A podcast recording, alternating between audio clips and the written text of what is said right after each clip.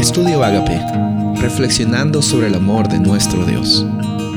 El título de hoy es Relacionarnos a la manera de Dios.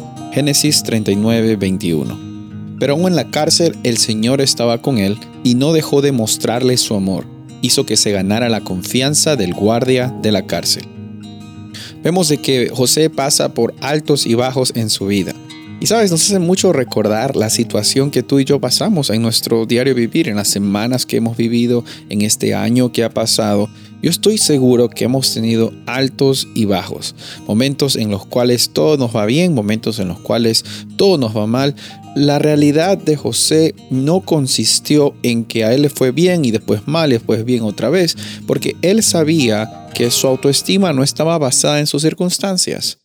Él sabía también de que su, su, realidad y su propósito no consistía en agradar o en intentar validar su identidad al, al, tratar de, de complacer a otras personas, incluyendo a la esposa de Potifar. José sabía que su relación con Dios era tan hermosa y tan real que él no necesitaba estar allí agradando a las personas. Y sabes, esa es la manera en la cual Dios nos ha creado. Nos ha creado para relacionarnos con otras personas, no buscando, a ver, él, soy amigo de él o de ella porque me puede dar algo o porque tiene un buen estatus o porque pues, es bien gracioso, yo quiero ser popular también.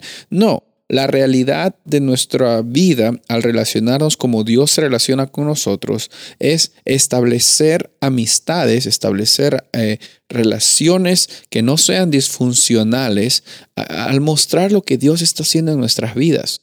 Yo no soy amigo de alguien porque este alguien me va a dar algo. Y yo no eh, le hago un favor a alguien simplemente para que después me haga un favor a mí.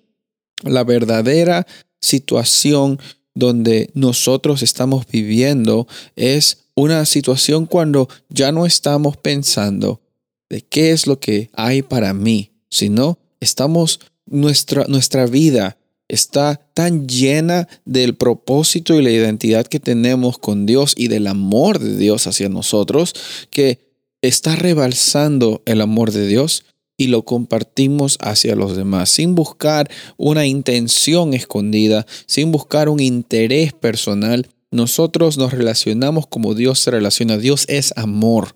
Y como el amor nos inunda a nosotros, el amor de Dios, nosotros también compartimos y derramamos ese amor de Dios que Él tiene hacia nosotros con otras personas. La historia de José es una historia de resiliencia, es una historia de, rebotar o salir adelante en medio de los problemas difíciles. Pero lo más importante de la historia de José no fueron ni sus altos ni sus bajos, sino como vemos en Hebreos 11, es su fe, su fe en que Dios está siempre con él sin importar las circunstancias. Y de la misma forma Dios te ofrece la oportunidad de trabajar contigo, estar contigo, vivir contigo, bendecirte sin importar los altos ni los bajos. Soy el pastor Rubén Casabona y deseo que tengas un día bendecido.